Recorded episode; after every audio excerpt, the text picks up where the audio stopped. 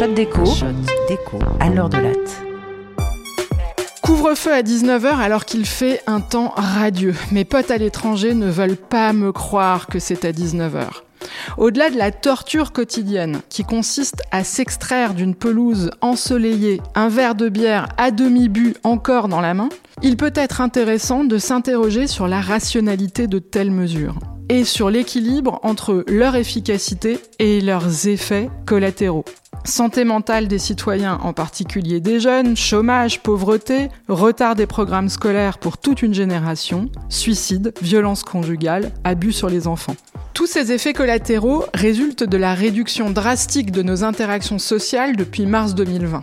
Le coût de ces effets collatéraux devrait être pris en compte quand le gouvernement définit la stratégie sanitaire. En effet, il existe un éventail de stratégies intermédiaires, moins radicales que le couvre-feu et la fermeture des universités, et qui réduiraient les effets secondaires. Par exemple, concentrer les mesures de confinement, couvre-feu sur les populations vulnérables, 15 millions de Français plutôt que 65. Tester chaque semaine le personnel soignant, les enseignants, les salariés de supermarchés, fournir des lieux d'isolement à l'extérieur du foyer pour les personnes vivant en famille dans des logements exigus. Et pourtant, ces mesures ont du mal à faire le chemin dans le débat public et plus d'un an après, les écoles et les universités sont encore fermées et on applique un couvre-feu sur toute la population. Alors comment comprendre ces décisions? Quand la pandémie a commencé début 2020, le caractère inédit du virus, son rapide taux de contagion et les taux de mortalité observés au départ ont plongé les gouvernements dans une incertitude radicale. Toutes les informations du passé, comme le H1N1, comme le SRARS, ne permettaient pas de prévoir l'avenir et de prendre des décisions informées. Or, en présence d'informations incomplètes, le décideur politique, comme tout autre être humain, agit dans un cadre de rationalité limitée, concept clé de l'économie comportementale.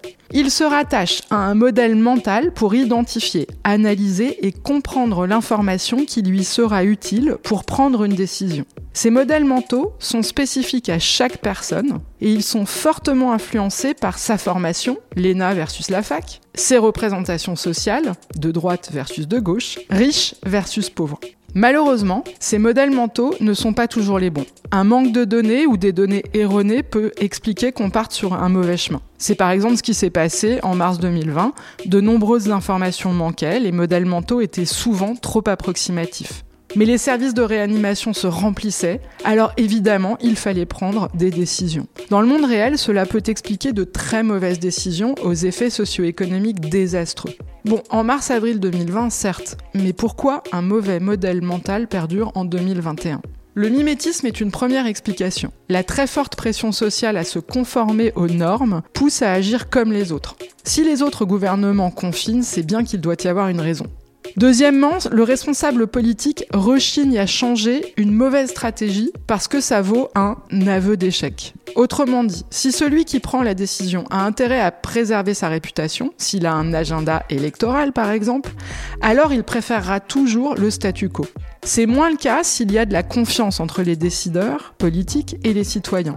Ainsi, un leader qui bénéficie d'une forte confiance de ses citoyens, Merkel par exemple, peut changer de stratégie en cours de route en avouant ses erreurs. Mais pas un leader qui ne rassemble pas au départ. C'est ainsi que des stratégies sous-optimales se diffusent entre pays et perdurent par effet de mimétisme. Bon, au-delà de la vertu exutoire de ce billet, vraiment, ils font trop chier, une analyse critique de la gestion de crise est essentielle. Face aux crises sanitaires et climatiques qui nous attendent dans la prochaine décennie, la moindre des choses serait d'apprendre de nos erreurs afin de réduire la taille du bazooka la prochaine fois.